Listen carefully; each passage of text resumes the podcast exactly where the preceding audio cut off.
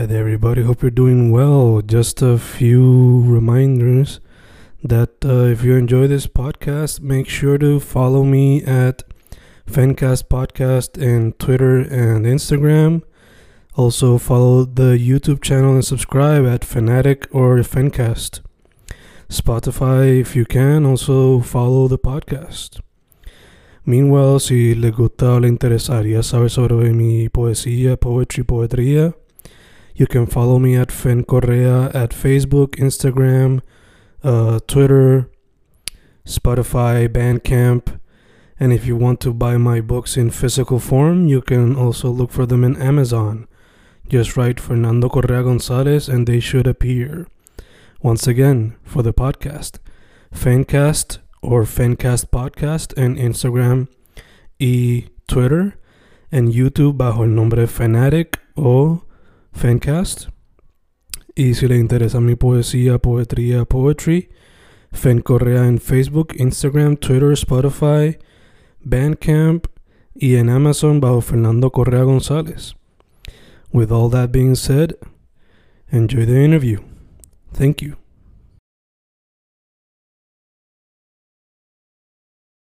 Y ahí estamos, grabando, grabando, Fencas, grabando. Hoy una entrevista que se ha tenido que posponer varias veces, pero por fin se nos da hoy con un artista que mayormente le mete el hip hop y sus diferentes facetas, pero también no tiene miedo a explorar el, lado del reggaetón, que yo también considero como que un primo del hip hop.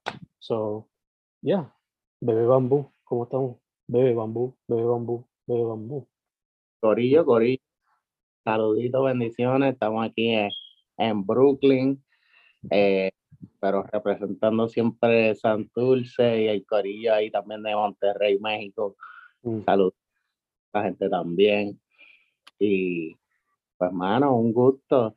La verdad que hacemos, hacemos de todo, la verdad. Hay que mantenerse ocupadito y, y aprendiendo las disciplinas, ¿verdad? Mm. Pero vamos a, darle luz ahora un poquito a todo lo que consiste el proyecto Bebé Bambú y, la trayectoria, ¿verdad? For sure, for sure. Este, hermano, yo di como con super brief intro, pero antes de proseguir más a fondo, para que la gente sepa cómo te pueden conseguir en las redes sociales y plataformas de música. Yeah, word. Pues en redes sociales eh, y en las plataformas eh, tanto YouTube como Spotify, Apple Music, pues ahí estamos, Bebé Bambú, así sencillo, Bambú con U.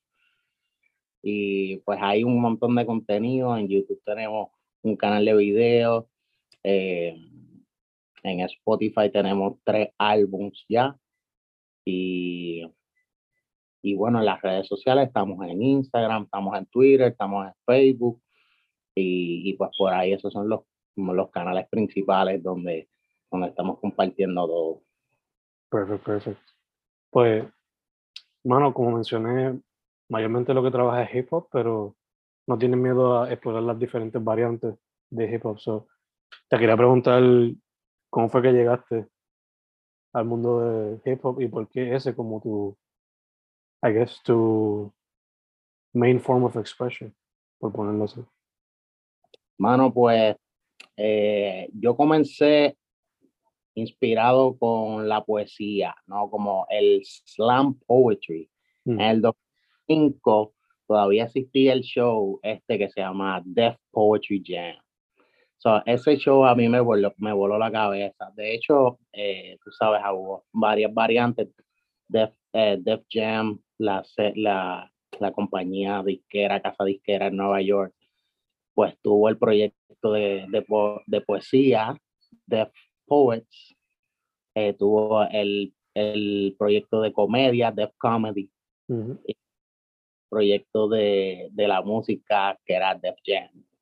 entonces, eh, en el proyecto de poesía, de Poetry, me voló la cabeza porque veía muchos, em, veía eh, artistas puertorriqueños también, latinos, y, el, poder de la palabra, ¿no? También saliendo un poquito del contexto de la música, fue como que por donde, donde empecé como que engatusándome.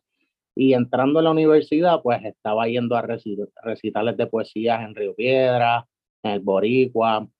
Ahí fue donde conocí a, el grupo Capearte con, con Gilbert y Hermes Ayala y, y otros poetas del patio, ¿verdad? Que, eh, que fueron las personas con quien yo empecé a inspirarme antes de crear música como tal.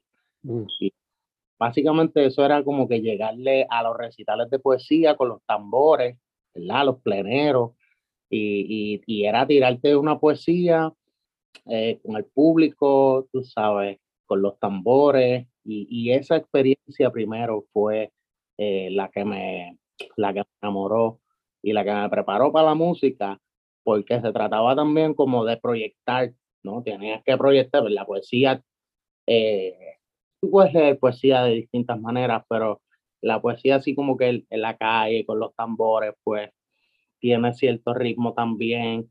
y,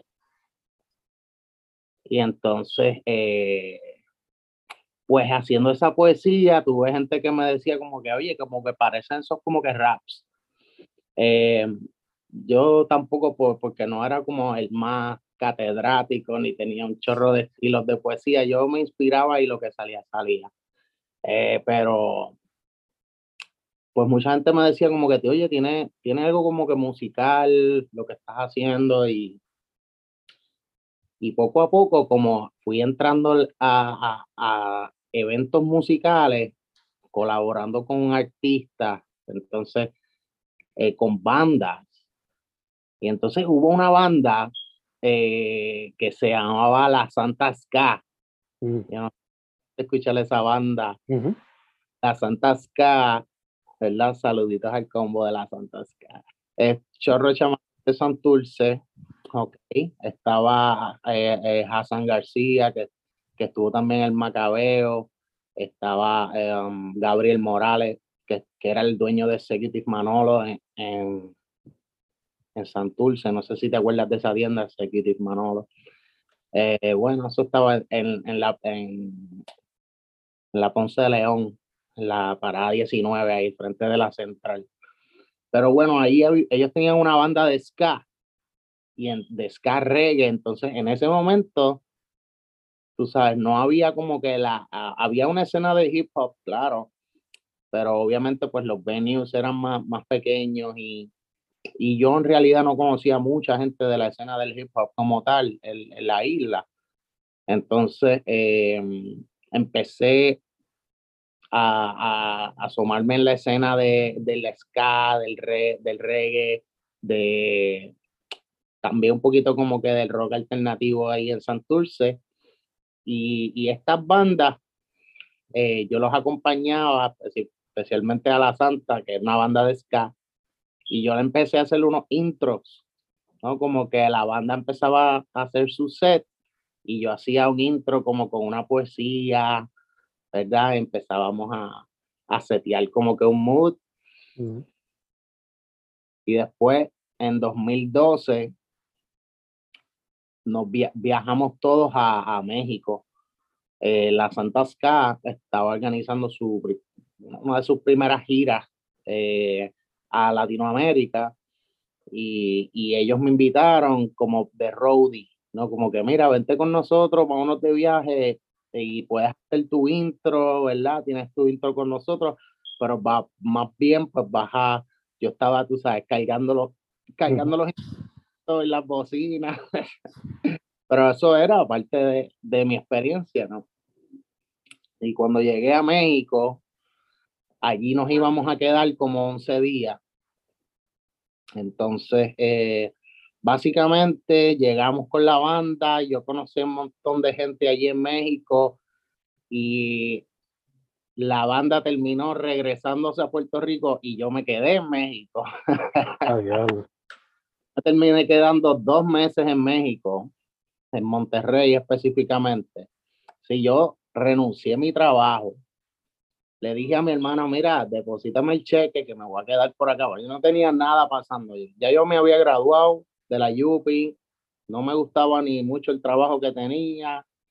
Así que yo dije, para el carajo, voy a aprovechar la, la oportunidad de que estoy conociendo gente aquí en, en Monterrey y, y pues me invitaron a, a, hacer un par de cosas, ¿no? Entre unos proyectos de música y pintar unos murales. Decidí quedarme, decidí quedarme en México.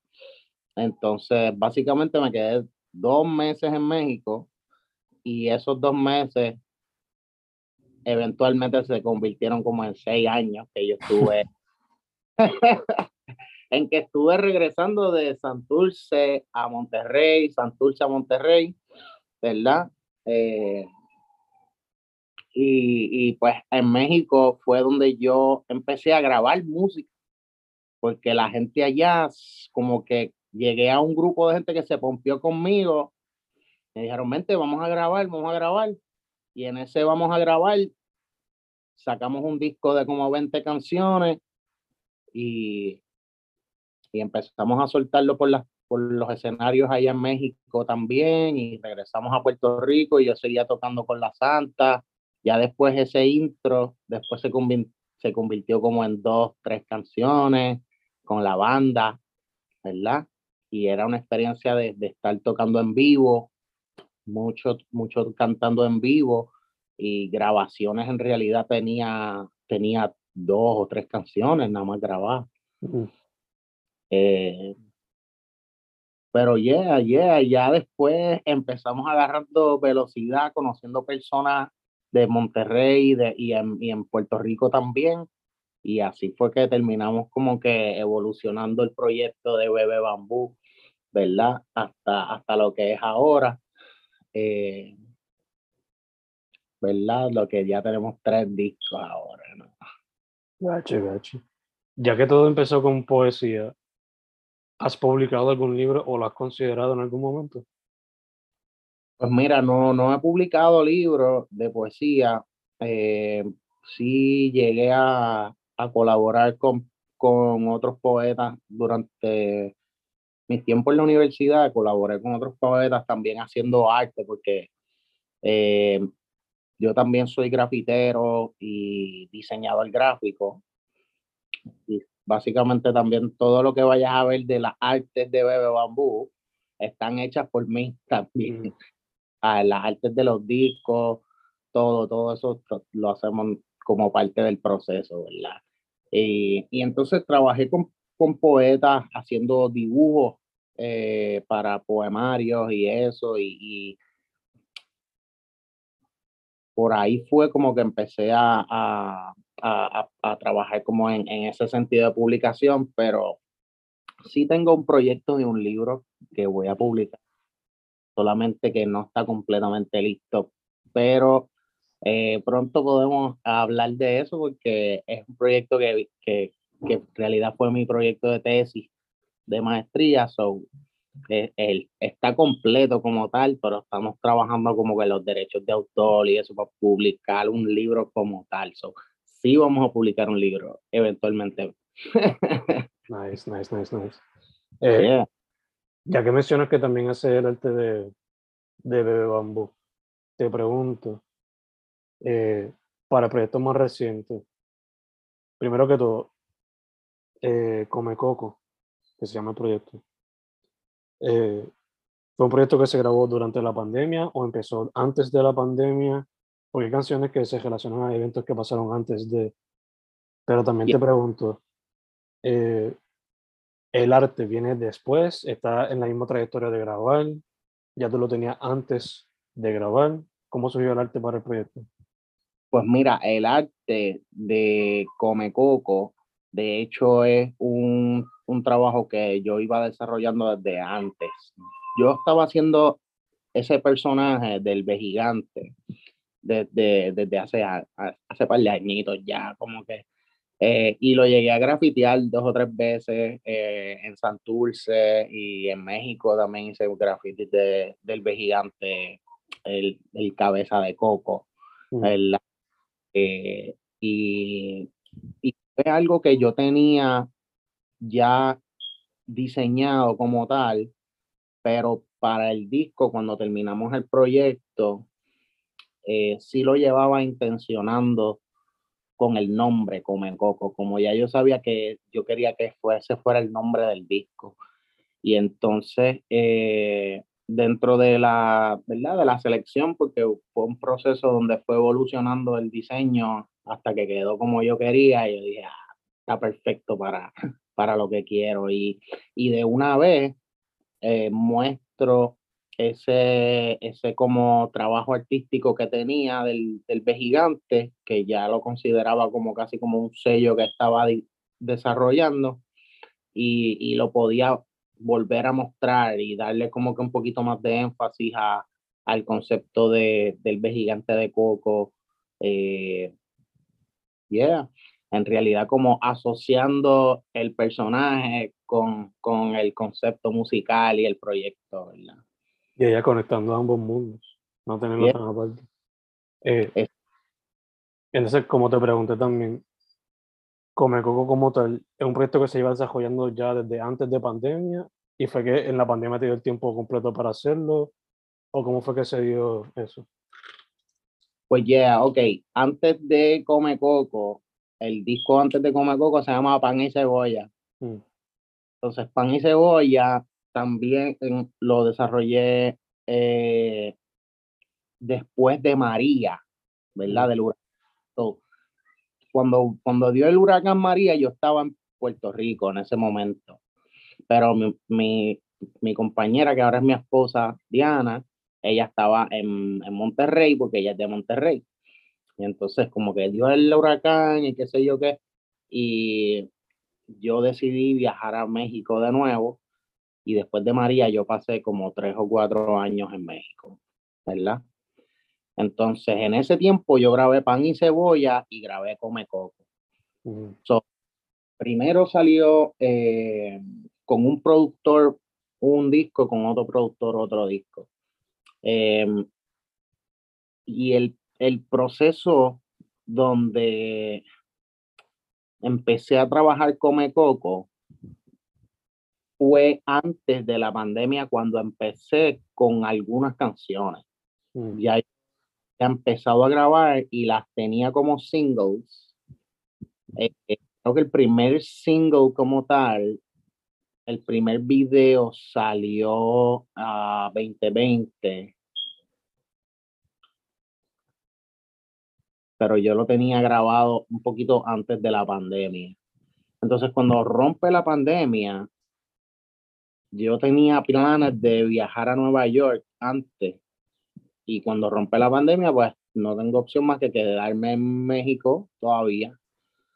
Entonces me quedé en México y durante ese tiempo grabé el resto del disco, que fueron alrededor de como mm, unas seis canciones más, maybe, eh, entre también el resto de los detalles que salieron, que salió un, una interlude con Ébano, Flowlance, ¿verdad? So, yo estaba en México hablando con Ébano en Puerto Rico y, y, el, el productor en México, yo estaba triangulando información para que, para que se logre el proyecto, pero se pudo.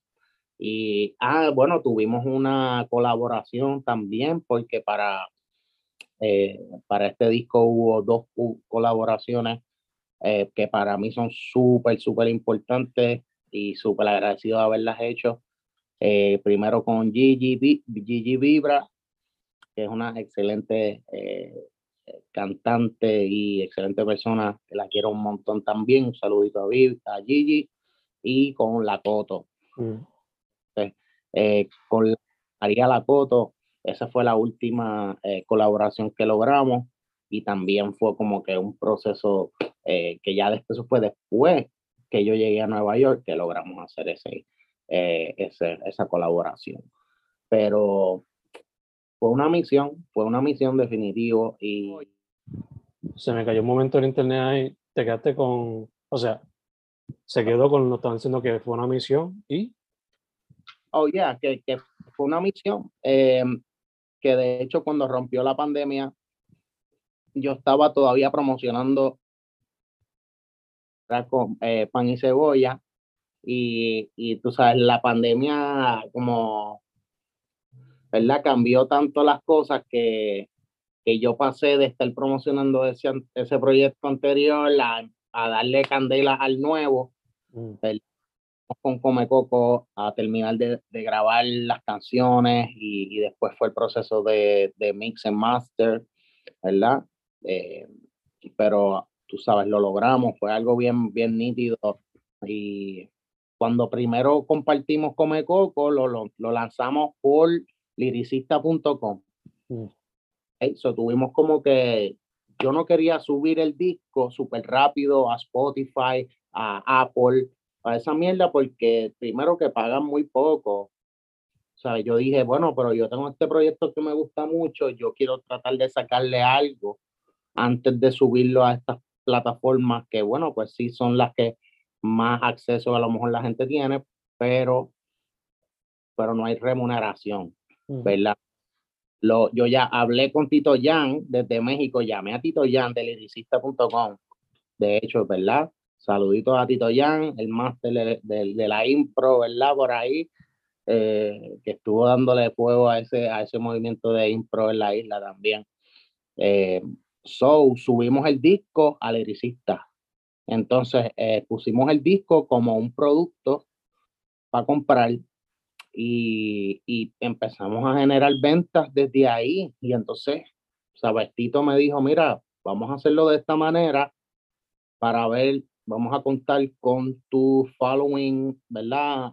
Eh, fiel. Y estas personas son los que van a venir a la página a comprar tu música. Y ese dinero va a ir directamente a tu bolsillo, ¿verdad? Y esperar a que vengan esos plays de Spotify, de esa mierda, porque eso se tarda meses y te pagan una miseria.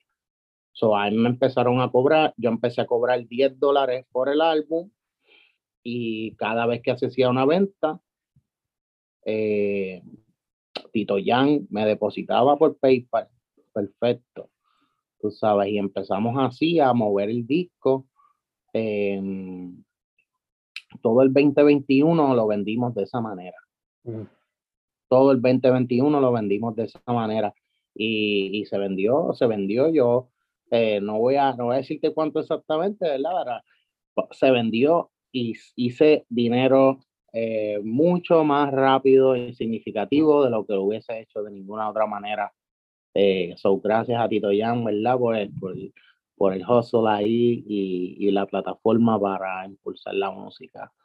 Eh, So, después de que estuvo todo 2021 vendiéndose eh, de manera de MP3 download, ¿no? Como que las personas compran el, porque no era físico, era simplemente un download. Eh, ya después decidimos subirlo a las plataformas eh, como Spotify, Apple y YouTube. ¿verdad? Ya después de que dije, bueno, yo creo que ya vendimos bastante, estuvo bueno, quisiera ahora seguir compartiéndolo para las personas, ¿verdad? Que a lo mejor no tenían dinero en ese momento, también eso fue durante la pandemia, eso no todo el mundo estaba comprando cosas ni nada, todo el mundo estaba guardando su dinero. Eh, so, ya después decidimos entregar el álbum a las plataformas para que, para que tuviera más alcance. Y, y ha estado muy bien, la verdad. Eh, y fue para esa segunda movida cuando lo subimos ahora a plataforma que logramos conseguir el featuring con la Coto. Mm. Y entonces fue como que algo un poquito más especial porque las personas que ya lo habían comprado pues ya tienen algo nuevo que escuchar con la versión nueva eh, en las plataformas. Ya, ya, que se ve como hasta un, como un tipo bonus track hasta cierto punto. Exacto, como que le pusimos el bonus track ahí para que, para que puedan regresar y, y también le dimos como que un pequeño update al arte, cambiamos arte eh, también para, para que se distinga un poco. Nice, nice, nice, nice. Pues, bueno, yendo, yéndonos como que directo para track by track, si se podría. Este, la primera canción, No Seremos, eh, me recuerda un poco al hip hop de su inicio, o I guess de cuando empezó a, tener popularidad de los 80s, early 90s. Este, pero me, me gusta que lo mezclas con melodías y con una temática de resistencia. So, ¿Cómo se dio esa canción como tal? Esa canción, una de mis favoritas, really, porque tiene el ánimo súper, súper arriba. Y pues ese es el beatmaker, un beatmaker de México, que es mi compa, porque fue de hecho el productor que me hizo mi primer disco, se llama el Choco Beats. Mm. Choco Beats es uno de los, de los eh, productores, ¿verdad? Con quien yo mantengo mucho contacto. Saluditos a Choco Beats a Monterrey. Y Choco Beats, siempre yo le estoy comprando, tú sabes, sus beats y estamos en, en mucho contacto, ¿verdad? Eh, yo tengo beats de Choco en todos mis álbumes. Entonces, el Choco, tú sabes, al principio fue, fue nítido, ya después trabajamos más a distancia, antes estábamos más en contacto, pero Choco yo le decía, oye, méteme algo de salsa, mano, porque él también le gusta mucho la música boricua, él es, él es de Monterrey, pero le gusta mucho el rap y el, el hip hop de, de, de Puerto Rico, y él estaba ya con ese feeling y sabía como que un poquito cuál era el flavor que yo estaba buscando. Y entonces él sacó este excelente sonido para, ese, para esa canción, tú sabes, con, uno, con un ánimo bien, bien bonito, bien colorido. Y básicamente ahí, tú sabes, tuve que explayar y darle su cariñito ahí con las líricas y toda la cosa. Y y también tenía ganas como que de explorar un poquito más con el coro, entonar un poquito más. Siempre trato de, de ¿verdad? ajustar y entonar un poquito más en cada disco. Eh, todavía no estoy tomando clases de canto ni nada de eso, pero estamos, estamos gozando todavía. Ya, ya, ya. De hecho, eh, la exploración de diferentes sonidos se puede ver en la, en la siguiente canción también, o así de Kalahari, que es más tipo trap, el, el beat. So, te pregunto, ¿sería eso fácil adaptarte de aquel sonido de no seremos algo más trap-based en esta canción? Yeah, pues esta canción es otro productor distinto. Este panita, eh, em, el Wazi de Puerto Rico, ¿verdad? Me, me preparó también otros beats que salen en el disco anterior de Pan y Cebolla eh, y tiene una influencia mucho más de trap. Y básicamente como que en cuestión de, adaptarme no lo pienso mucho. Si a mí me gusta el beat, yo, ah, tú sabes, me suelto y busco. Eh, y el proceso de escribir una canción no siempre sale como que de una, ¿entiendes? Como que no es nada más. A veces hay que editar y editar y editar y editar. Y este disco yo edité bastante. Eh, yo tenía, ¿sabes? Dentro del proceso de escribir y eso, utilizo las libretas, utilizo varias libretas y me siento con dos, tres libretas a la vez y estoy escuchando la canción y sacando pedacitos de aquí, pedacitos de acá, escribiendo en una página nueva todo lo que quiero. Y y entonces, pues tenía, tenía esta idea en Oasis del Kalahari, tenía esta idea, eh, porque estoy pensando más como en la energía que quiero proyectar con la canción, más bien si pensar de que, ah, no sé si hacer un estilo de trap, como que, ah, bueno, pues a lo mejor hacer un trap sobre, sobre tal cosa, sobre whatever, pues en realidad no lo pienso mucho de, de esa manera, sino como que trato de, de, de, jugar con las melodías en esa canción. Y en esa canción creo que es, donde más juego con melodías eh, y canales, ¿no? Eso también se dio gracias a, al productor con quien estoy trabajando en este disco, que se llama El Señor Diablo. panito de Monterrey, saludito al señor Diablo, que, que fue el que hizo el mix master de, de Come Coco. Eh, y él fue que me grabó. Yo, en el momento que grabé esa canción, tenía muchas dudas de la canción, como que de repente, como que la grabé. ¿Tú sabes cuántas veces yo grabé esa canción? Yo la grabé como cuatro veces con cuatro productores distintos Mm.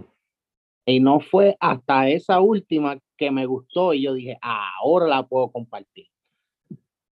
Porque a veces el proceso es así, uno encuentra a alguien y es difícil crear una buena ah, dinámica y encontrar personas que se motiven con tu proyecto.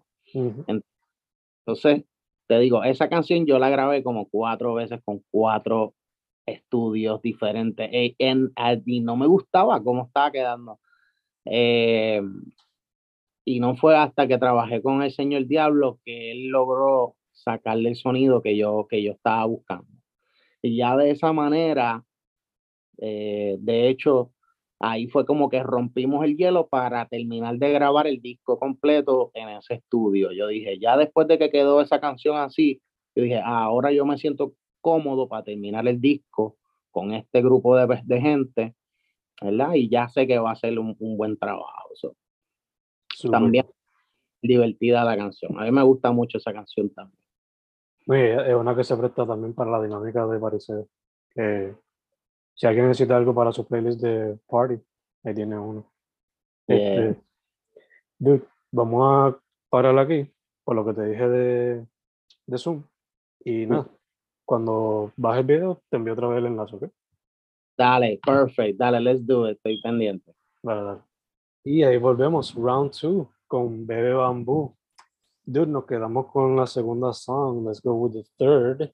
Estamos con Baila para que llueva. Eh, Uh. Obviamente, una que, of course, involucra lo que es el baile. Pero también es una con Love Story Elements, una que mezcla funk, soul y hasta reggaeton. So, otra vez demostrando la versatilidad que tienes como un artista. So, cómo te fue explorando este flow así que mezcla no solamente funk y soul, que tradicionalmente pues they merge together, pero nunca se han visto mezclados con el reggaetón tan frecuente. So, ¿cómo se te dio esa misión? Mano, esta, esta de verdad es personalmente una de mis favoritas del disco, hands down. Eh, y esta canción también súper divertida el proceso de, de, hacerla. Fue, fue algo también como medio improvisado. Eh, originalmente el beat no tenía el corte de reggaetón. O sea, el beat empieza con el sample, que ese sample me lo trabajó un, un MC slash producer de, de Canadá que vive en Monterrey. Se llama Paranoise. Saludito al Paranoise, que es una bestia, de hecho, porque el tipo rapea en tres idiomas.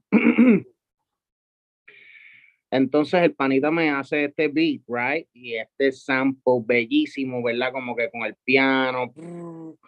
eh, un excelente, un excelente sample y um, tú sabes, tenía esta base de boom sencilla, sencilla. And uh, so yo empecé a, a imaginarme todas estas cosas con esa canción, ¿verdad? Y, y salió algo bien, tú sabes, que se puede decir que tiene como que su aspecto poético también, porque le- eso es el storytelling que tú dices, pero um, en realidad fueron cosas que yo iba recordando de, de, de, mi, de mi vida en Santurce, ¿verdad? Eh, yo toda la vida en Santurce, ahí en la placita del mercado, eh, estudié en la Central también, se iba caminando a la escuela. eh, y, y ese, ese ambiente, tú sabes, fue mucho de lo que inspiró esa canción de Bailar para que llueva, que, que tiene, tú sabes, ese sentido de, ¿verdad? También con esa referencia a, a lo que es a, a los ancestros y lo que es el rain dance indígena, ¿no? De que bailan y llueve, ¿no? De el- la energía de los cuerpos. eh, y entonces también como también eh, se usa la expresión de, de make it rain con el dinero, hacer que llueva el dinero, eh, tú sabes, y, y era básicamente una, una canción sobre la abundancia, ¿no? Cómo llaman la abundancia. Y grabamos esa canción en un estudio eh, en Monterrey, eh, em, un estudio que se llama Underground Set. Y ese productor, ¿sabes? Yo primero compré el beat de este panita, right? De, de, de, de, Canadá, que se llama Paranoid. So, le compro el beat, me lo llevo al estudio y grabo el tema. Right? Lo grabo. Todo. Y el, y el, originalmente el coro era, o sea, normal, baila para que yo llevaba, baila para que llevaba, pero no tenía el reggaetón, ¿sabes? Era, era. Y entonces, después de haberlo grabado, ya yo estaba, eh, pues ya como que escuchando la canción con el productor y, y fue como que, lo que yo creo que eso le cae un dembow en el coro, ¿sabes? Yo como que hace falta levantarle esos ánimos en ese coro porque eh, el primer coro y el sample sí tiene como que ese fonqueteo y un soul, así como que algo bien chill. pero yo quería que el coro fuera super hype. Bueno, yo lo quería más, más arriba, más y, y así mismo le dije al panita, mira, vamos a ponerle un dembow a el coro. ¿Sabes? Yo no sé cómo, y así mismo el panita fue, la cosa es que teníamos, a los que saben de beats, teníamos un canal del beat completo, so tuvimos que picar el coro, sacarlo y reconstruir cosas que estaban entre medio en el coro en cuestiones de melodía para poder cambiarle los drums correctamente y poder meterle un dembow sin que se vaya de la pista, right? Porque teníamos un tempo marcado ya con el boom bap y fue como que, bueno, pues necesitamos meterle cierto tipo de dembow para que, para que quepa sin, sin cambiarle la velocidad a la canción de nada de eso. Y entonces ahí le hicimos como que un Frankenstein al, al fucking beat el panita, tú sabes, le puso los drums, le puso los soniditos de, del reggaetón y, y así quedó. Al final ya con, tú sabes, cuando la, la mezclamos, pues, pues quedó, quedó lo que quedó y, y personalmente una de las mejores canciones del álbum para mí. Eh, y uno de, las, de los mejores versos yo creo que, que tengo en, esa, en, esa, en ese disco. Pero brutal, brutal también la experiencia y, y, fue algo así como que bien orgánico del momento. Mira, mano, vamos a ponerle un fucking reggaetón ahí en el coro que se joda. Y yo creo que ameritaba porque la canción queríamos eh, darle énfasis a que la gente, tú sabes, se exprese con el baile, ¿no? Que se suelten, ¿no? Que se sientan libres, va. Y que, y que llamen esa abundancia con su cuerpo, ¿entiendes? Lo tienes que externalizar así, ¿no? Ya, ya, soltarse, soltarse. Eh, luego de eso vamos con Guapetón, que demuestra mucho este, la influencia de salsa, explorando temas que, you know, la apariencia, tratar de ser más guapo, hay que suponerlo así, eh, hasta peer pressure y, y parte de la oscuridad de la calle.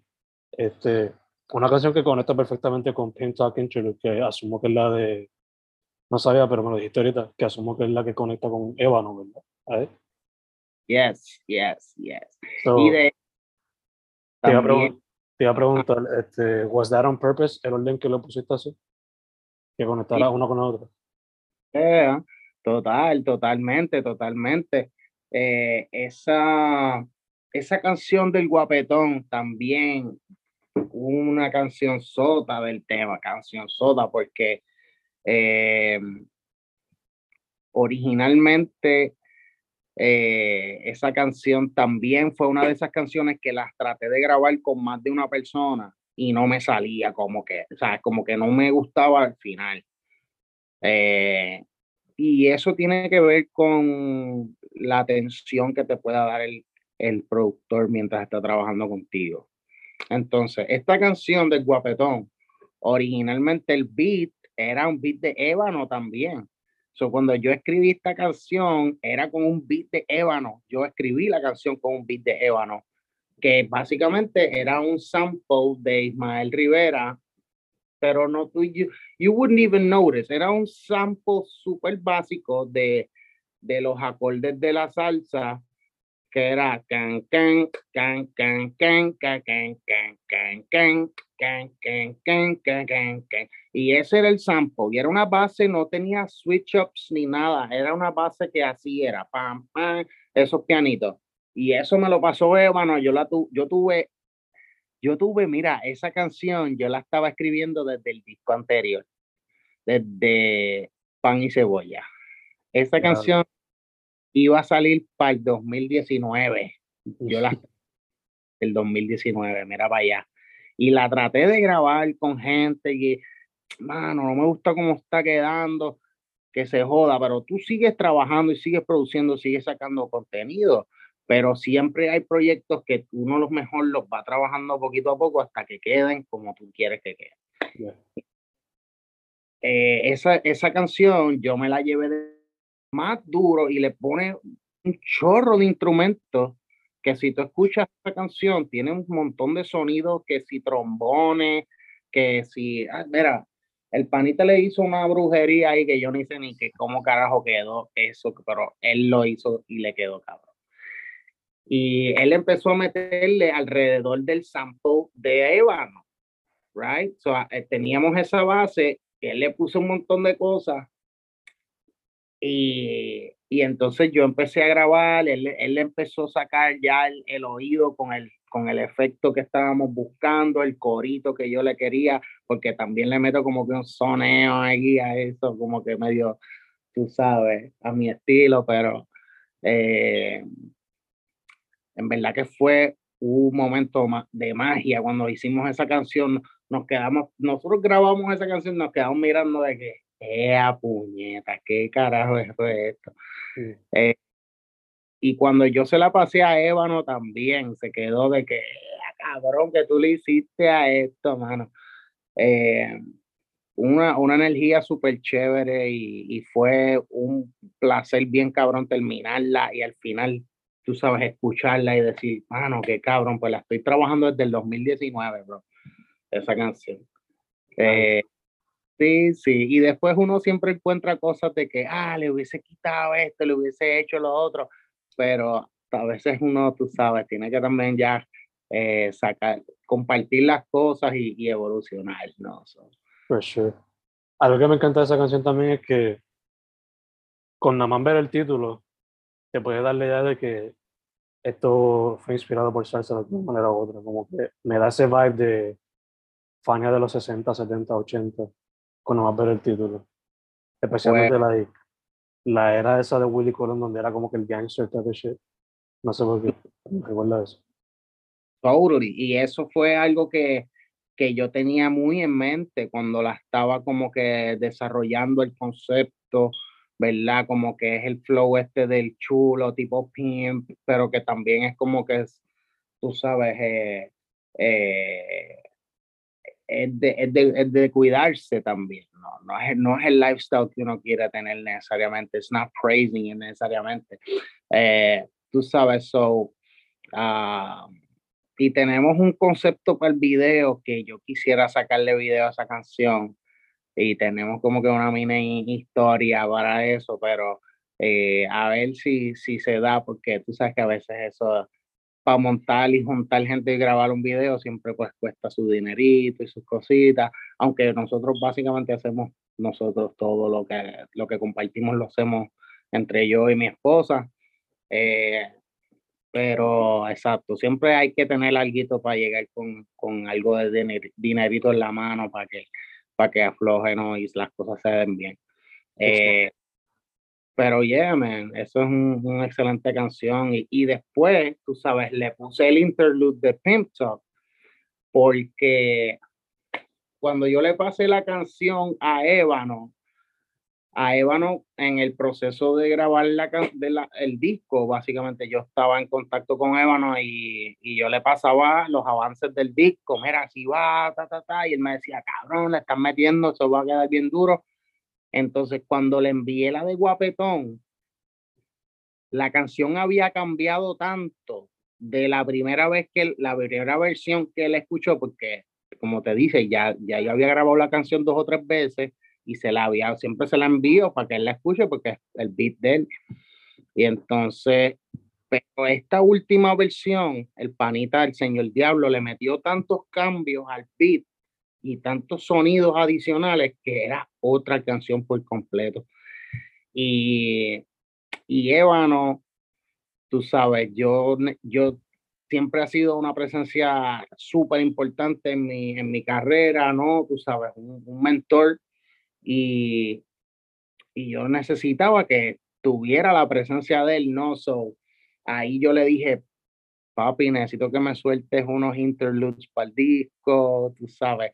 Y, y él me envió un par de instrumentales eh, y estaba ese eh, que usamos para el interlude. Y ya después yo le metí lo de las voces de los pimps. Mm. Eh, tú sabes, lo, lo, lo, lo estuve haciendo como que un pequeño research, ¿verdad? Porque tú sabes que también el flow de Ébano le mete también mucho de ese, de ese flow, de ese funk de los 80s, eh, de los 70s, eh, you know, y todo ese flow de como que old gangsters de los 70s and the shit. Y tú sabes, era más que apropiado, ¿no? Tú sabes, encontrarle. Entonces encontré ese, ese pedacito de una película y, y lo metimos ahí con, con el beat de Ébano para, para terminar de como que setear ese mood de, de esa canción. Yeah. Me encanta porque, aunque fuiste tú quien buscó las vocales, la personalidad de Eva no se transmite full en el, Oh. en el interludio. Oh, yeah, es que te digo, estamos en, en contacto constantemente y, y fue algo que, que surgió, tú sabes, ya sabía yo por dónde lo íbamos a dirigir y estábamos todos más que claros. Eh, y yeah, man, tú sabes, yo sabía también que era algo que le iba a gustar.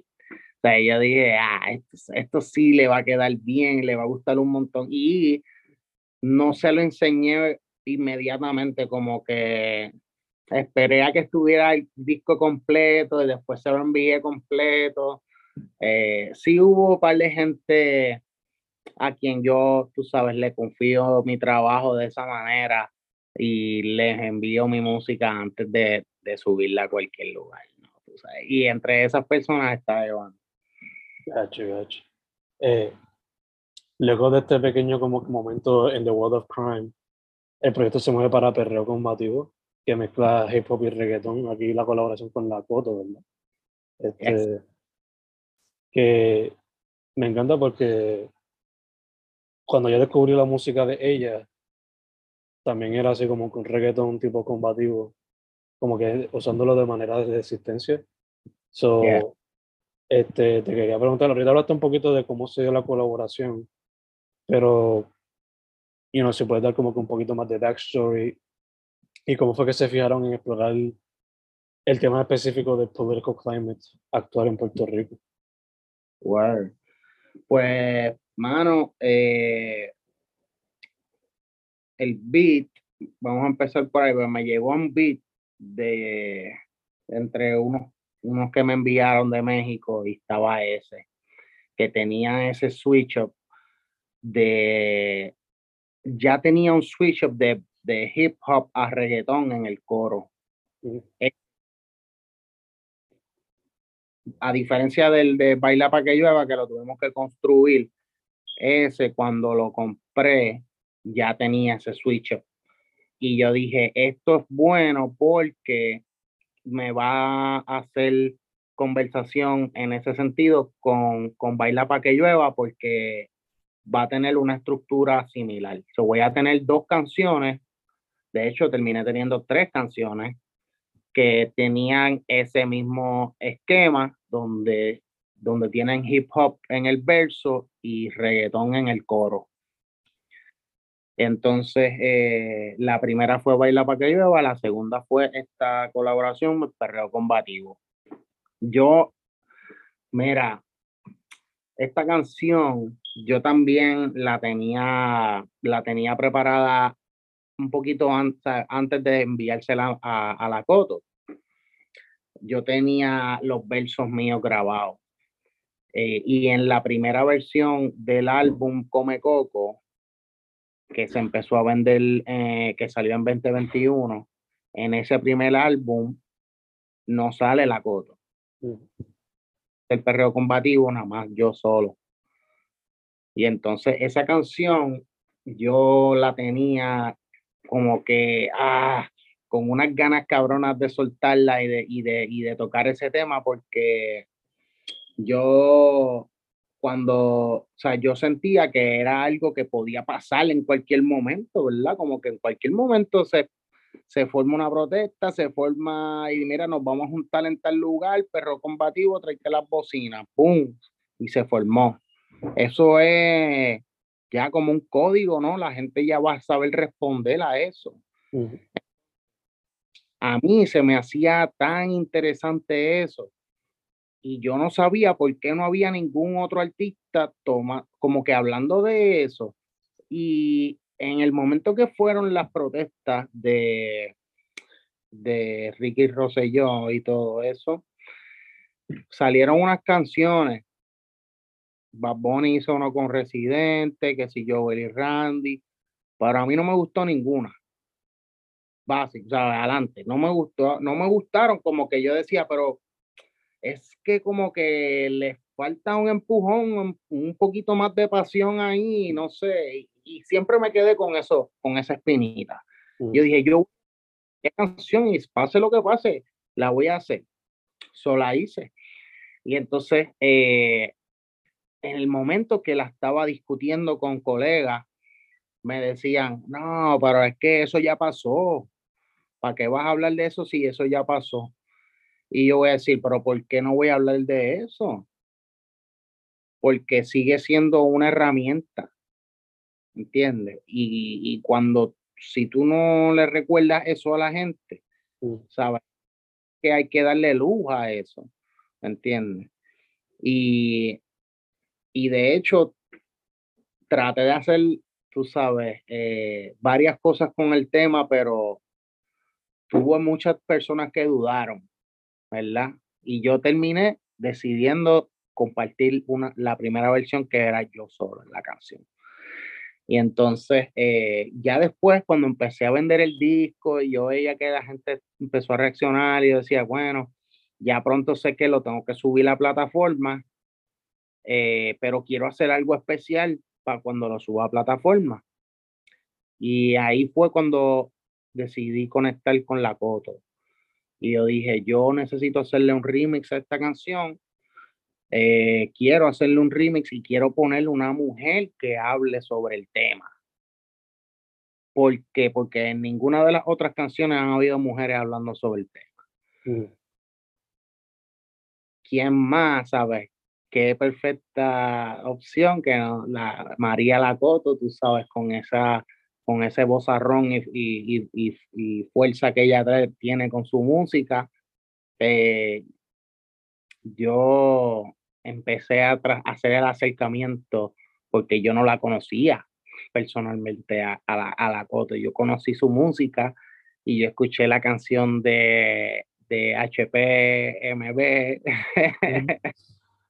y e invito a la gente que busquen esa canción y cuando yo escuché esa canción, yo dije, esta es, el, esta es la voz que yo entiendo que debe de expresarse sobre ese tema. Y se me hace muy interesante otro colega, otro panita eh, artista. Y, y entonces eh, me puse en contacto con María, le envié la canción y le dije, mira, yo sé que tú sabes, no sé cómo estés ahora de tiempo, pero me gustaría que hagas esto. Te quiero invitar a que salgas en el proyecto. Eh, tú sabes, yo te pago la sesión en el estudio, ya vamos a hacerlo. O sea, vamos a, a, ver. Y ella dijo, aceptó y dijo, vamos. Y entonces eh, yo le envié, le envié la canción, ella la escuchó. Primero, obviamente, la versión que tenía yo solo. Y ella dijo, ok, pues dale, vamos a darle. Y entonces yo le envié las canales de los beats y toda la cosa. Ella de hecho consiguió grabar sus voces con el S. Entonces eh, enviaron las voces, esas voces las enviamos a Monterrey. Y en Monterrey, o sea, yo estaba en Brooklyn, la Coto está en PR, Y el productor está en Monterrey. Pero el, tri- el triángulo de las Bermudas, literal. Lo hicimos y se logró, soltamos el remix y, y lo pusimos para el disco, para el release del disco en plataformas. Ahora el tema con, con la Coto. Y la Coto hizo un trabajo súper, súper cabrón que le pone una energía salvaje a la, a la canción. Salvaje, salvaje. Y así, así es, verdad que sí. Este, luego de eso nos vamos para El Calentón, que otra vez demuestra como que esa influencia de, de salsa y de hip hop. Es una canción que yo diría que tiene como que doble, eh, doble manera para ser bailada, I guess. Se puede bailar así tipo salsa, y si eres un hip hop head que te gusta cabecear, pues lo puedes hacer también. So, Yeah. ¿Cómo fue el proceso de esa canción? Y también te pregunto, ¿eso fue parte de la intención? Como que, que pudieras bailarla, pero a la vez pudieras hacer, you know, hacer head bobbing todo. No, pues tú sabes, yo tenía en el disco ya unas influencias como que de este sonido salseado y, y le estaba metiendo, tú sabes, un poquito de como que medio trap también. Ujú. Eh, aquí, para este tema, conecté con otro beatmaker boricua que se llama Boique y un cabrón que es una bestia sampleando salsa. Ujú. O hace unos beats que samplea salsa, pero de una manera genial y súper legit porque no te, sabes, no te, no, lo sabe hacer sin, sin infringir en el copyright, infringement, ¿sabes? Y eso hay que saber hacerlo, ¿sabes? Y hay que tener el ritmo y eso para poder conectarle, ampliar eso y, crear algo totalmente nuevo. So, el boy que me, me, me envió un beat súper cabrón. Y yo dije, damn, esta canción es está tan salvaje. Eh, estábamos metiéndole los hi-hats del trap. Ok, so yo le dije, quiero, una, quiero un sample de salsa, pero quiero que le metas hi-hats de trap. Y entonces tiene, eh, originalmente tenía menos boom la, el tema. Pero bueno, me lo envía, me lo llevo yo con el señor Diablo y empezamos a escribir. Empiezo yo a, a sacar, tú sabes, la estructura de la canción y el señor Diablo terminó también poniéndole más drums a, a la canción y a meterle unos pianitos también por el lado. Eh, so, eso fue una combinación también como que un poquito triangulando donde en ese momento sí la grabé todo en México. O sea, ese sí, sí fue antes, eh, durante la pandemia y, y, fue nada más como que eh, el boique de Puerto Rico me envió el beat para México y en México ya me metí en el estudio, la grabamos y, y le pusimos unos, unos highlights a ese beat y quedó salvaje, salvaje. Eh, también, tú sabes, tratando de mantener el flavor ese de la salsa, eh, pero quería hacerlo así como que bien hip hop, como que bounce, tú sabes, como que poder hacer un brincoteo también y un salvajismo en la canción. Y también, como tú dijiste, también tiene como que un swing para estar, tú sabes, con el bailecito como los viejitos, tú sabes, más chill. Y, y yeah, man, yo creo que salió un sonido bien, bien interesante que, que todavía me siento que lo quiero seguir explorando.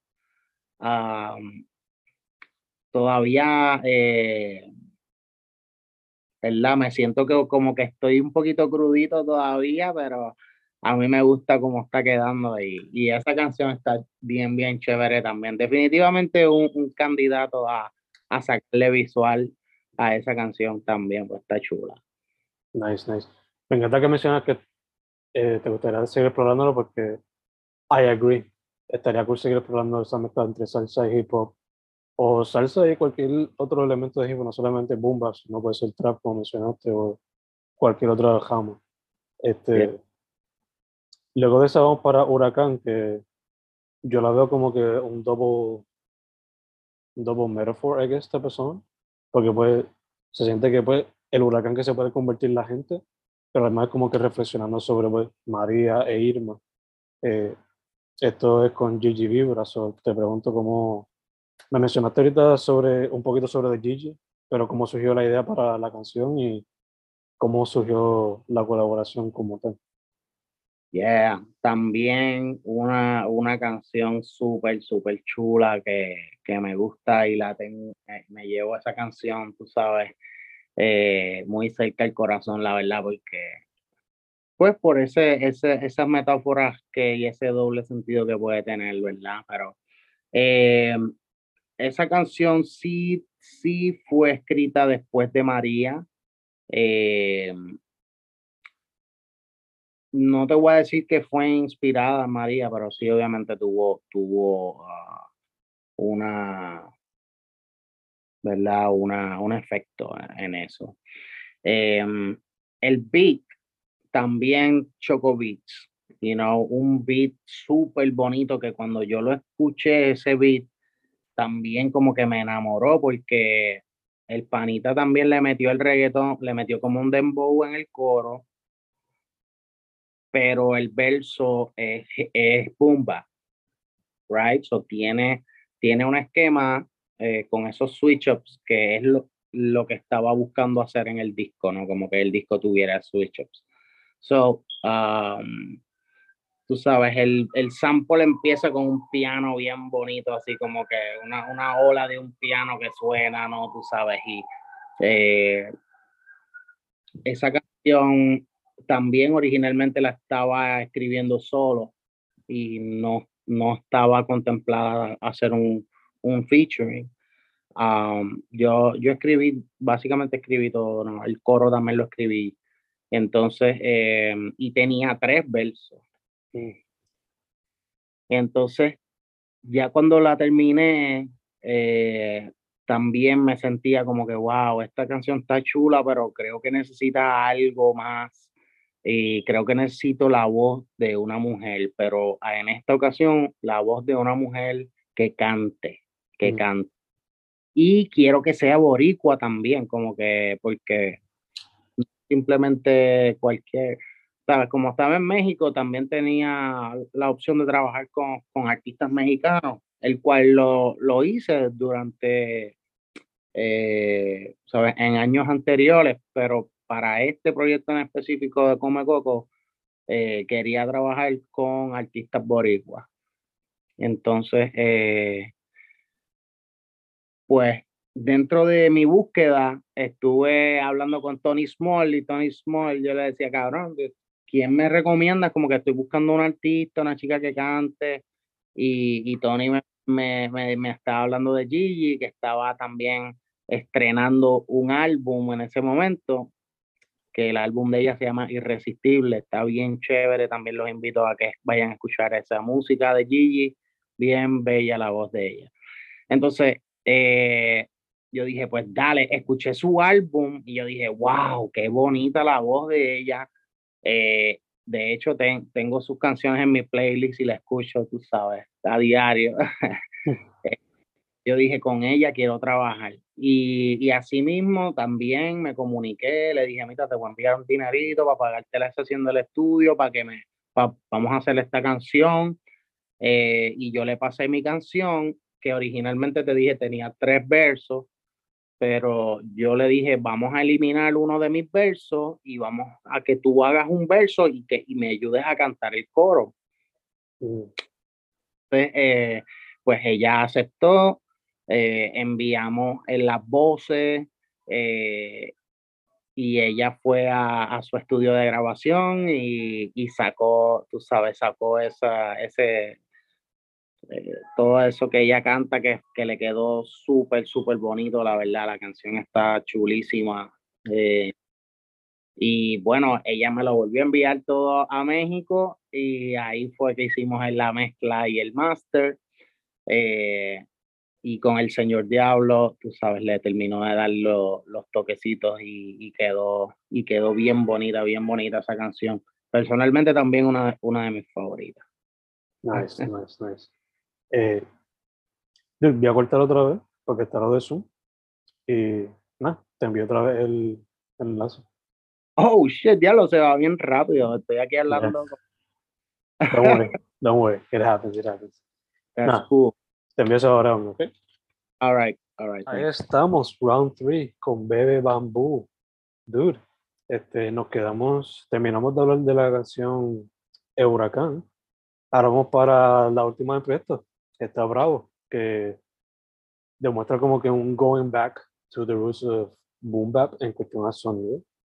Pero una que, este, no sé si estás hablando específicamente de Santurce, you know, pero yo lo vi así como que tú como que hablando tu experiencia de siempre siendo un santurcino y documentando hasta cierto punto el ambiente y la gente que vive ahí. So, ¿Esa siempre fue la meta cuando quisiste cerrar el proyecto? ¿O cómo fue que se dio esta canción? ¿Y cómo la pusiste en el proyecto como tal? Like, ¿Siempre iba a ser la última? ¿La tenía en otra parte del proyecto? Yeah, pues de hecho, eh, esa fue la primera canción que compartimos del disco. Eso fue el primer single del disco. En verdad fue esa canción, Está Bravo, eh, que fue eh, completamente producida por el señor Diablo eh, en Monterrey. El beat y, el mixer master, todo lo hizo él. Entonces, eh, esta canción, tú sabes, con la temática de Santurce también para revivir, tú sabes, todas esas, todas esas experiencias, todos esos espíritus a, adentro de mí, ¿verdad? Que, que, que, me guiaron por esa zona, ¿verdad? Pues casi como un homenaje, ¿verdad? A, a, a, mí, a, ¿verdad? a lo que me inspiró en, en, en, en Santurce y lo que significa para mí, ¿verdad? Eh, entonces, eh, esta canción, cuando yo conecté por primera vez con el Señor Diablo, eh, que fui a trabajar en su estudio por primera vez, so, la primera canción que grabamos como tal fue Oasis del Kalahari. Fue la primera, primera que yo hice con el Señor Diablo. Y él hizo tan buen trabajo con esa canción que yo dije, aquí es donde voy a grabar el disco. Pero después, dentro de ese, de ese proceso de conocernos, él me está poniendo beats en el estudio, ta, ta, ta, y me pone el beat de Está Bravo. Y yo dije, ah, diantre, ese beat está súper chulo, porque tú sabes, tiene también esas trompetas medias salseadas también, con un flavor medio Tego Calderón ahí. Yo dije, wow, este, este tema está bien, bien duro. Eh, y, y así mismo eh, agarré, tú sabes, las libretas rápido. Yo dije, ya yo creo que sé exactamente lo que voy a decir. Y, y estas líricas yo las estaba escribiendo originalmente porque yo, yo, yo estaba en el proceso de hacer un featuring con Umar X, Sí. con uh, de los mandriles, ¿verdad? Respect a Umar, saludito. Eh, el Cangri ya estuvimos hablando eh, un tiempo atrás, eh, especialmente porque a través de Ébano, ¿verdad? Pues nos conectamos. Y entonces eh, estuvimos hablando de hacer el remix de Soul Brooklyn. ¿Tú te acuerdas de esa canción? Uh -huh. Que hacerle un montón de gente le, le, sacó remix y eso. Y entonces íbamos a hacer Soul Santurce. nice. Y de, dentro de eso yo, te, yo me inspiré eh, y, y, había escrito un par de letras y entonces usé, usé esas letras para, para terminar de escribir la canción de Está Bravo.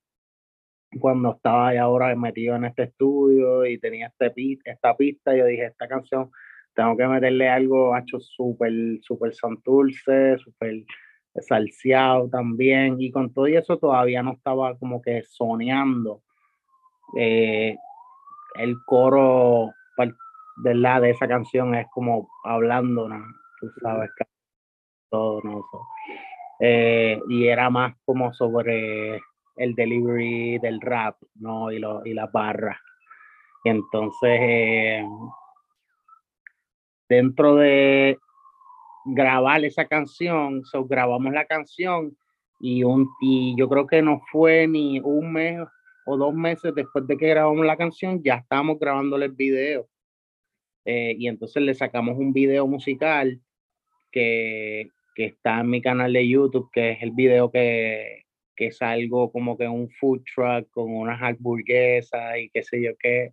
Entonces yo tenía este, esa idea eh, eh, para hacer un video y entonces el corillo donde me están produciendo ahora la música, pues me querían como oficialmente presentar como parte de, de ese estudio de grabación, ¿no? So yo también obviamente siempre estoy pagando por el servicio, ¿no? So yo pago para ir a grabar, ¿no?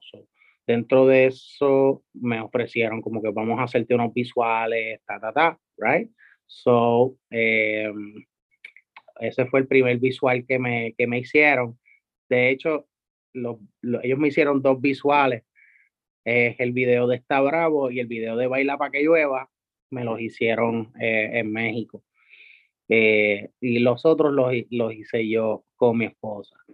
Eh, entonces, ese video quedó, fue súper divertido hacer el video. tú sabes, estuvimos en el food truck, que estaba abierto en ese momento. Estuvimos eh, tratando de grabar el video y el dueño del food truck nos dejó de que meternos ahí con los cocineros y los cocineros están cocinando de verdad y habían clientes de verdad y yo, y yo carilla y los guantes porque ya estaba estábamos en, en COVID también, ya era pandemia. So, eh, también tratar de grabar ese video musical fue, fue como que un viaje, pero eh, fue bien divertido también porque ahí salgo como más de un personaje en el video eh, y se, jugamos un poquito como que con la narrativa ahí, pero nada más como porque queríamos hacer, era momento de hacer ruido y de dejarle saberle que yo estaba listo para soltar un proyecto, you know, so, y tuvo buena eh, respuesta del público ese video y fue, de hecho la gente pensaba que yo estaba vendiendo hamburguesas de verdad. like que el food truck era mío, porque es que como eso de la pandemia, you know, people estaba reinventándose, getting their hustles on y todo eso. Y, y entonces cuando yo grabé la canción y yo hice el arte, ya yo sabía que íbamos para el food truck y ya yo dije, yo voy a sacar mi propia hamburguesa. Y esto fue, diablo, bien loco, cabrón, porque de hecho salió después J Balvin y que sí, con lo de McDonald's. Hablar de eso? Pero eso salió, lo mío salió primero. Pero eh. cabrón, hicimos un empaque a la hamburguesa y, y, todo el viaje. Entonces yo empecé a promocionar la, la hamburguesa. Esto fue justo después de la pandemia, pero yo lo hice como que a propósito callado, de que mira, pum, la hamburguesa, nada más con un arte. Y la gente automáticamente pensó que yo estaba vendiendo la hamburguesa, ¿entiendes?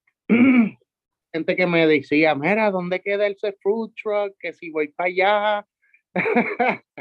y yo, no, no, esto, es un video musical nada más, que sé Y no, so fue, fue, fue nítido también, por un tiempo estuvimos, estuvimos como que provocando y, y jodiendo con la gente porque no, no estábamos haciendo burgers de verdad.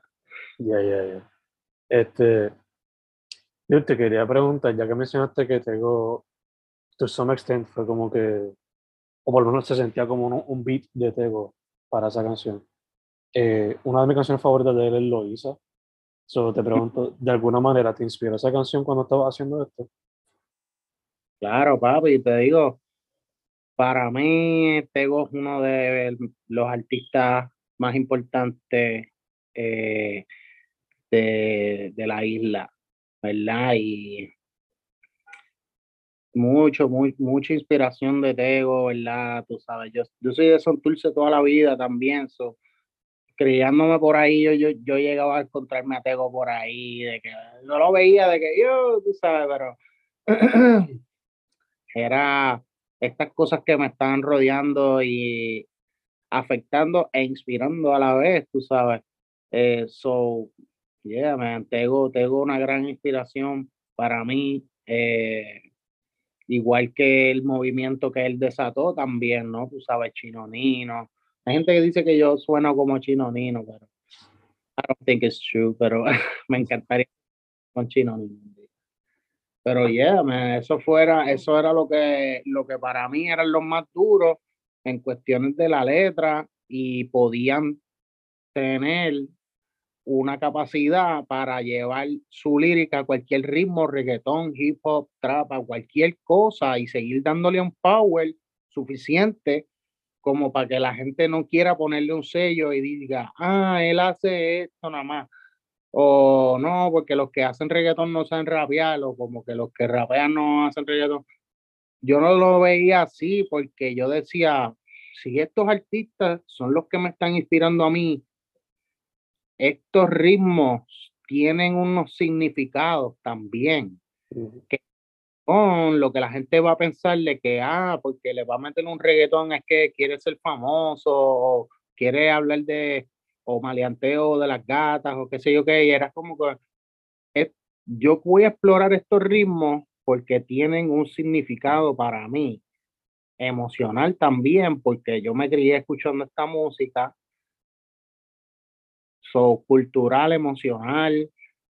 Son ritmos que se dieron en, en, lo y afectaron la manera en que yo me, me, desarrollé, ¿no? Me inspiraron y yo no lo veo como que, ah, porque hace reggaetón o que hizo una canción que tiene reggaetón, ya uno es reggaetonero. Es, mientras menos sellos tú le quieras poner, pero la idea es darle intención darle intención. So, ¿Cuál es la intención con el ritmo? Si pues yo lo metí, hicimos una canción de perreo combativo, pues ahí lo estamos intencionando para eso. Baila para que llueva, intencionado. Huracán, ¿sabes? So, eh, trato de darle un propósito y no, no hacerle el ritmo como que porque sí. Yeah, yeah, yeah.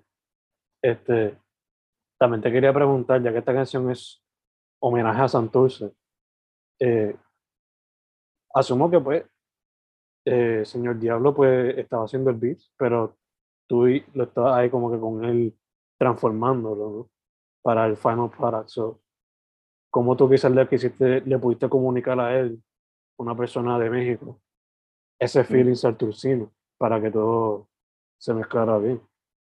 Pues, pues te digo, fue impresionante porque yo casi no le tuve que decir nada para ese beat. ¿Sabes? Básicamente el beat estaba hecho ya. Mm. Y estos chamaquitos tienen un flavor. Ellos son de México, del norte, ¿sabes? Al sur de Texas. Mm. Entonces, les gusta Bad Bunny y toda esa mierda. A ellos lo que les gusta es la música urbana comercializada. Es lo que ellos reciben allá. Nosotros, we know the backstory de esa música, pero ellos reciben el, el pop, right? They get ellos reciben las revistas y eso, lo que estaba ya filtrado. Entonces, pero esa música los inspiró a ellos a desarrollarse súper duro con los programas, ¿entiendes? Y yo llegué a trabajar con gente que hacía boom bap y que era, son más como que hip hop, el reales o whatever, pero, pero they don't know the, the quality of the music y la production wise. Y entonces, cuando yo, esta gente empezó a hacer una calidad bien, bien buena y la música que los inspiró a llevar a, a, ese nivel fue Bad Bunny, fue Arcángel, fue Héctor del Tito, el Bambino, todo eso, que nosotros en PR lo vemos como que ya lo, tú sabes, hay música mucho mejor que eso, pero ¿sabes? Afecta el mundo de otras maneras, y ¿no? So, cuando, fue interesante verlo también de afuera para adentro, mm. cómo lo que sale de Puerto Rico afecta al resto del mundo, ¿verdad? Eh, y, y, fue bueno como que estar con ellos, y no también yo les hablo claro, yo les digo como que, mira, la historia, yo les cuento la historia de Tere Fadel y les, les hablo la clara de esos artistas para que no estén idealizando cosas que no son. ¿Verdad? Eso porque son mis panas y yo los quiero, ¿verdad? asumo que es como que un, un learning experience y un intercambio de cultura, entonces. Total, total, bro, total. Y para ese beat, te digo, they didn't even, yo no toqué nada, ellos hicieron todo, el beat estaba hecho. Yo nada más fui y agarré la libreta y fue, agarra lo mejor que tengas y, y tírale aquí porque tú tienes que también impresionar a este grupo. Es básicamente el segunda canción que voy a grabar en este estudio y, y la primera fue Oasis para el Kalahari. Está interesante, pero ahora quiero venir con un power, o con la con el para que, para que haya una marca, un sello de, de, esa, de esa destreza lirical también. Y, y, ahí fue yo agarré y soltamos todo, todo, todas las ristras básicamente en esa canción. Y, y los muchachos, tú sabes, después se esmeraron, hicimos el video y, y, con esa canción básicamente abrimos el proyecto de Come Coco. Pero yo la puse al final del disco porque ya que la gente escuchara todo lo demás. Pues sabes. Este, dude, ahorita mencionaste que pues uno de los proyectos eventually será el book. Has mencionado music videos que también tienes en mente hacer para seguir dándole vida al proyecto. Pero, ¿qué otras cosas se pueden esperar de tu parte en lo que falta de 2022? Man, pues ahora estamos moviéndole el proyecto de la página web. So, estamos ya.com, el bebebambu.com, el bebebambu.com. Y ahí tenemos a, um, tú sabes, esta plataforma donde están eh, los videos musicales, la música, tú sabes, eh, están también las artes y los diseños. Hay galerías de mis murales, eh, y hay ropita para comprar y todo con los diseños de los gigantes, como que inspirado también en la del disco. Eh, y, y, eso, eso es lo que he estado como que haciendo 2022. Uh, fue, fue como que establecer la, la página.com y empezamos a hacer contenido de ropita y no. Eh, ahora lo que me estaba como que acomodando en Nueva York, apenas. Todavía no he ido como que a muchos estudios a grabar ni nada, no conozco mucha gente en New York, estoy conociendo y en esta, eh, este periodo de como que transición de mudarme de, de Monterrey a, a, Nueva York, pues estuve, estuve enfocando el contenido en, en, organizarlo en esa, en esa plataforma, pero ahora estoy ya preparándome a, a compartir también más música, so tengo un single que viene por ahí también, después de Come Coco. So, primera, primera canción que grabo en New York, ya salió, va, va a salir una por ahí. So, um, eso, eso, eso me tiene pompeado y, y lo más seguro sale eh, este año, no esa canción. So, maybe para pa, pa el final del verano soltamos, eh, soltamos maybe un single pero vienen un par de videos musicales también. Estamos tratando de hacer el video musical con la Coto.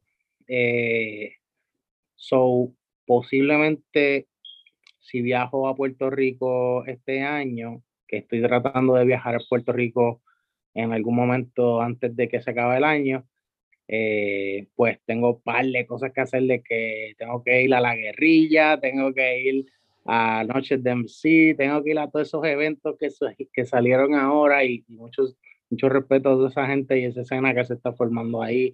Y, y a grabar un par de videos musicales, ¿verdad? Conectar. Um, so, yeah, tenemos muchos muchos planes, mucho contenido que queremos estar desarrollando y esa, esa, esa es la misión. Nice, nice. Agenda full entonces. Este, Dude, acá cerrando entonces, mencionaste que pues estás haciendo el website, pero ¿qué otro lado la gente puede contactarte o ver el trabajo otra vez? Social media, todas esas cositas. Pues mira, donde más estoy activo es en uh, Instagram. Ahí me pueden buscar arroba bebebambú88 y la página eh, en, en, Facebook como que no tanto, pero búsquenme en Instagram si acaso.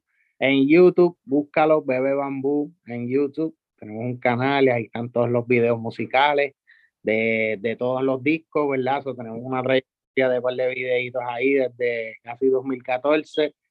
Eh, y entonces, eh, nada, básicamente ahí estén pendientes en el Instagram y la paginita del bebebambu.com, que ahí vamos a estar soltando un montón de contenido también y un montón de cosas para que gocen. Perfecto, perfecto, perfecto. Pues, bueno, primero que todo, gracias por decir que sí, a pesar de tanto rescheduling que tuvimos que hacer. Este, No, y el gracias a ti de corazón, bro. Yo he estado loco por, por la- poder conectar contigo desde hace tiempo y, y la verdad ha sido como que una locura estar mudándose a, a- ahí volvimos. No, me está diciendo que ha sido una locura mudarse. Yeah, yeah, so ha sido, tú sabes, un trip, pero estamos aquí ya, ya, tú sabes, plantando bandera y estableciéndonos bien. So, me encantaría pronto seguir ah, compartiendo contigo. Ahí volvimos otra vez. El internet parece que está chaboncito ahora. Nada, ha sido un trip mudarte. Eh, seguías por ahí. ya. Yeah, yeah, no worries. Sí, mano, seguimos, seguimos aquí, eh, ahora llegando a Nueva York, tú sabes, empezando a, a conocer el ambiente, conocer más artistas, más productores, conocer de, tú sabes, cómo se mueven las aguas por acá. Eh, esperen mucho contenido, vamos a estar muy activos y, y pronto nos volveremos a conectar para seguir hablando de los proyectos. Obligado, obligado. Eh, dude, segundo, mucha salud. Mucha salud en lo que salimos de la pandemia en su totalidad. Este, y tercero para adelante. Can't wait to see what you bring up your sleeves en el futuro. Sea more music, videos o hasta el libro cuando se vaya.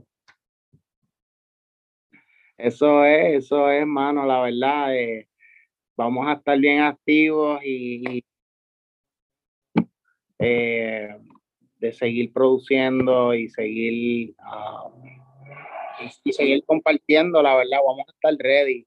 Eh, pronto vienen más proyectos, más música, más diseños, más ropita y más colaboraciones con artistas bien chéveres. La verdad que gracias a la gente que está apoyando de corazón, de corazón. Obligado, obligado, obligado, obligado. Su nombre es Bebe Bambú. Ahí se consiguen todas las plataformas digitales, DSPs, social media. El website es El Bebe Bambú. Eh, Yes, sir. dude, again, thank you, thank you, thank you, thank you, thank you. Eso es, Corillo, mira, de corazón, gracias de verdad. Saluditos ahí a la gente y, y estamos aquí activos. De corazón, gracias, gracias y, y nos vemos pronto. For sure.